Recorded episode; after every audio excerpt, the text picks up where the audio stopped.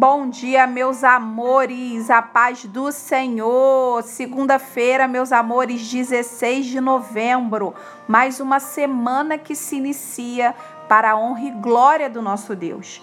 E hoje, meus amores, nossa leitura está lá em Jeremias capítulo 17.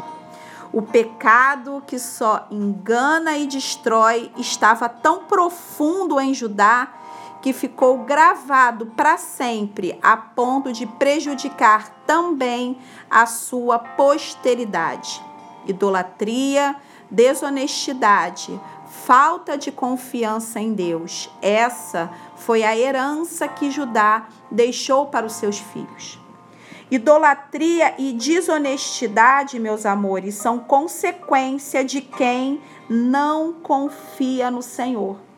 Um homem que não confia no Senhor é comparado aqui a um arbusto solitário no deserto, que não percebe quando o bem chega. Isso acontece quando eu e você deixamos de confiar no Senhor para confiar na nossa própria capacidade ou na capacidade de outras pessoas. Podemos esperar ou pedir ajuda de outras pessoas, meus amores? É claro que sim, mas a nossa confiança tem que estar totalmente depositada no Senhor.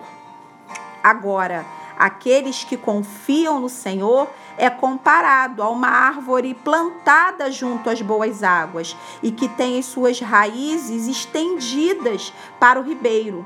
Por isso, até percebe o calor quando chega, mas suas folhas não mudam, continuam viçosas. Por quê? Porque as suas raízes estão sendo regadas constantemente. E aí, meus amores, quero refletir com você nessa manhã. Quem é você? Um arbusto solitário que teima em não confiar no Senhor?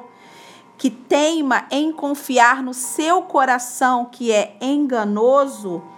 Ou você é uma árvore plantada junto às boas águas, que confia tanto, mas tanto no Senhor, que não tem calor nem sequidão que tire o viço das suas folhas.